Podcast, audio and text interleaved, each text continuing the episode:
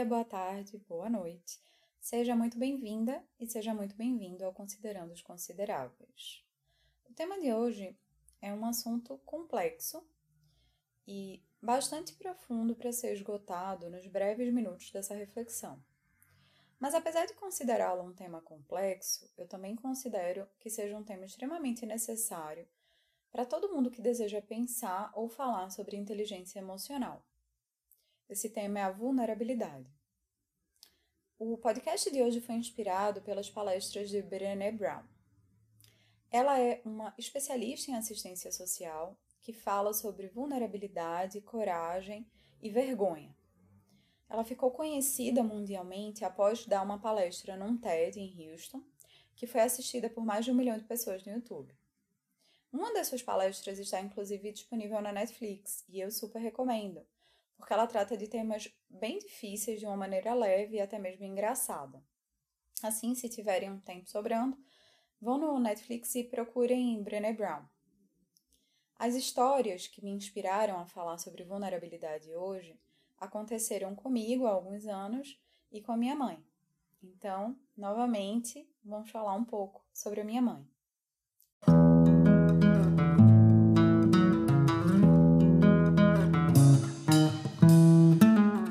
Sou filha única de pais divorciados. E talvez por isso eu seja super próxima da minha mãe. Assim, ao longo de toda a minha vida, eu sempre fui muito curiosa sobre as coisas que tinham acontecido na, minha, na vida da minha mãe. Sempre pedi para que ela compartilhasse as histórias dela comigo. Mas deixa eu contar um pouco sobre quem é minha mãe. Minha mãe é uma mulher super forte que me ensinou sobre sororidade e feminismo mesmo sem que ela saiba o que é sororidade e feminismo. Ela me ensinou sobre a potência do que é ser uma mulher, de ter coragem de ser autônoma e ser quem você é e não pedir desculpas por isso. Minha mãe teve uma infância bem difícil, veio de uma família com uma história bem complicada e viveu um casamento ainda mais complicado. Mas ela sempre foi o que você pode chamar de uma pessoa bem resolvida. Embora eu, saiba que bem resolvida em termos. Porque, como ela sofreu muitas decepções na vida, ela acabou se fechando para outras pessoas. E isso fez com que ela fosse vista pelas outras pessoas como uma mulher fria. Nós vivemos numa sociedade que tem pouquíssima aceitação para mulheres fortes. O papel que se entende como tipicamente feminino é um papel frágil, dependente e inseguro. E minha mãe nunca foi nenhuma dessas coisas ao menos não de uma forma que os outros pudessem perceber. O que fez com que ela sempre fosse percebida como uma pessoa egocêntrica e prepotente. Bom, eu acho importante fazer essa breve introdução porque a história que eu vou contar é, na verdade, uma história bem curta. Então é importante entender de onde surgiu essa história ou qual é o pano de fundo em que ela aconteceu. Eu perdi uma prima quando essa prima tinha 19 anos de idade e eu tinha 9 anos. Ela faleceu em virtude de um acidente de carro e foi uma surpresa, foi uma tragédia para toda a família. Depois que ela faleceu, minha mãe ficou muito mal, tanto porque ela era próxima da minha prima, quanto porque eu acho que, como mãe, ela também se colocou muito no lugar da minha tia e imaginou a dor de perder a própria filha.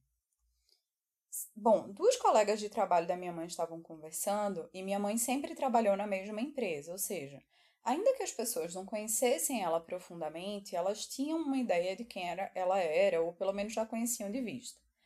E essas duas colegas conversavam quando uma, que era um pouco mais próxima dela, falou para a outra que ela estava sofrendo muito porque essa minha prima tinha falecido. Ao que a outra colega de trabalho respondeu: Ela? Mas ela tem sentimento?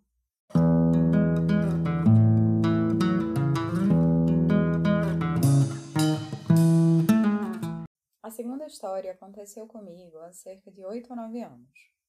Eu estagiei enquanto estava na faculdade por dois anos em um órgão público.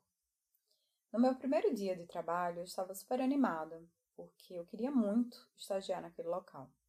Eu tinha feito um processo seletivo que foi uma espécie de concurso, que foi bem difícil, então eu genuinamente tinha bastante expectativa de começar ali.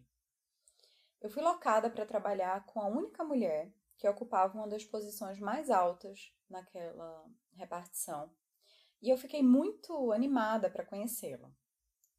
E aí, no meu primeiro dia, ela me recebeu e me disse duas frases que me marcaram para sempre. Ela falou: Eu não gosto de trabalhar com outras mulheres, foi por isso que eu pedi um estagiário homem.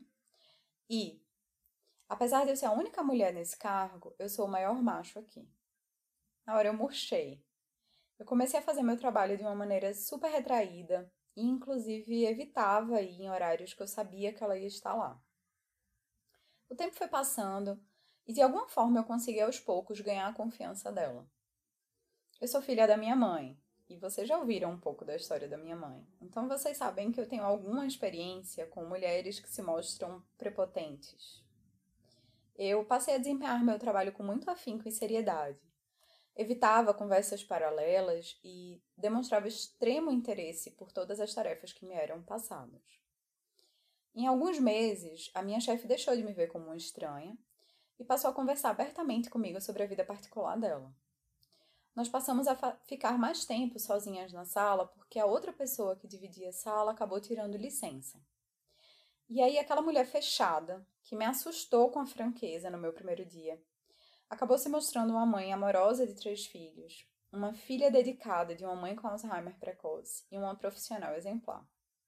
Eu descobri que tinha muito em comum com ela acabei compartilhando as minhas inseguranças e os meus medos profissionais de uma jovem de 20 anos que não sabia ao certo que rumos queria trilhar. E dela veio muita compreensão e ótimos conselhos. Acabei saindo de lá para ir morar em Brasília, mas eu levo essa chefe como um dos meus maiores exemplos pessoais e profissionais até hoje. Com ela, eu aprendi lições valiosíssimas que influenciaram em muitas das decisões que eu tomei ao longo da minha carreira.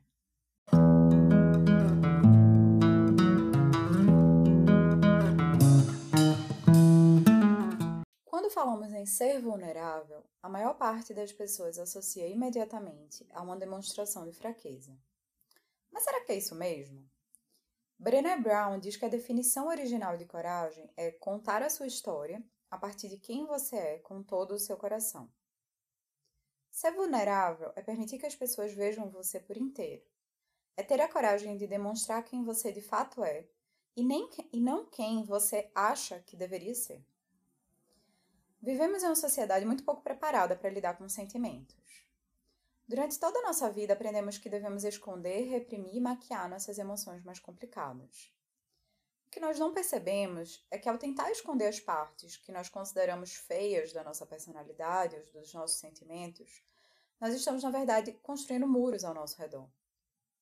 Quantas pessoas você já deixou de ter uma conexão verdadeira porque teve medo de mostrar quem você de fato é? por medo de entrar numa relação que não tinha garantias. Quantas vezes você deixou dizer que amava alguém por medo de não ouvir eu te amo de volta? Quantas experiências maravilhosas você pode estar perdendo por medo de se arriscar, por medo de ser julgado? Nossa capacidade de lidar com sentimentos reflete em todos os nossos relacionamentos. Quando perguntamos a alguém como você está, nós de fato queremos saber a resposta da pergunta ou nós esperamos um tudo bem automático e sem maiores complicações? Será que nós temos as ferramentas para lidar com os sentimentos dos outros? Se nossos companheiros, amigos e filhos responderem esse como você está, com a resposta honesta, se ouvirmos que a pessoa está triste, angustiada, aflita, com raiva, magoada, nós somos capazes de demonstrar legítimo interesse por aquela emoção? Estamos dispostos a separar o tempo necessário para compreender e abraçar o sentimento do outro? No primeiro episódio, falamos um pouco sobre projeção de sentimentos. E essa projeção é uma forma de autopreservação, porque na maior parte das vezes nós não sabemos mesmo como lidar com as emoções. A compreensão de sentimentos, nossos e dos outros, é essencial para que nós possamos compreender nossas decisões. Eu sei que a gente gosta de pensar que somos pessoas essencialmente racionais. Entretanto, essa verdade aparente não resiste a uma análise mais profunda. Uma breve reflexão sobre nossas decisões comprova que quase todas são baseadas em nosso estado de espírito e em nossas emoções.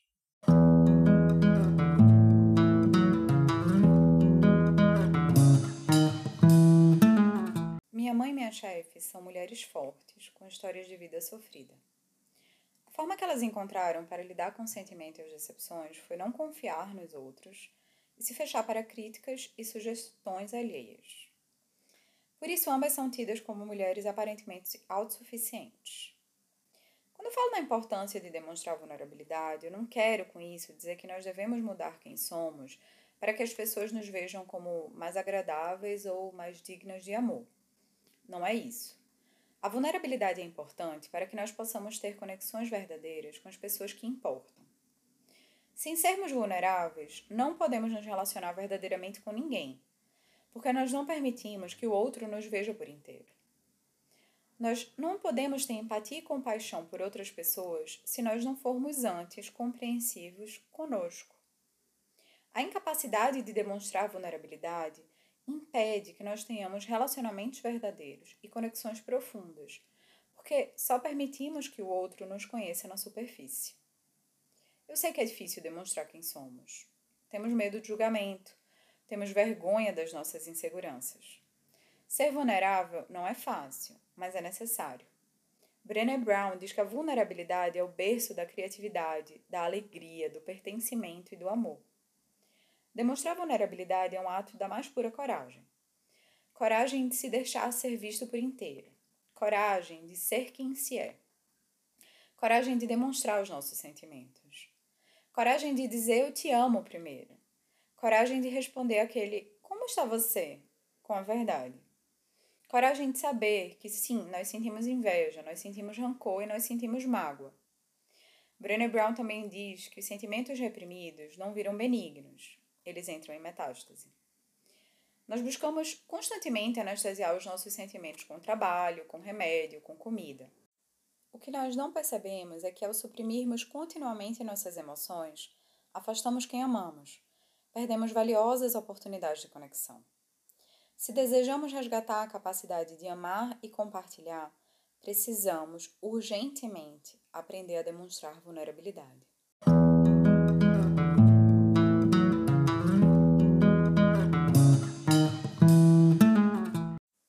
Ao final dessa reflexão, quero propor uma provocação que pode parecer bem simples, mas que talvez se demonstre bem complexa quando colocada em prática.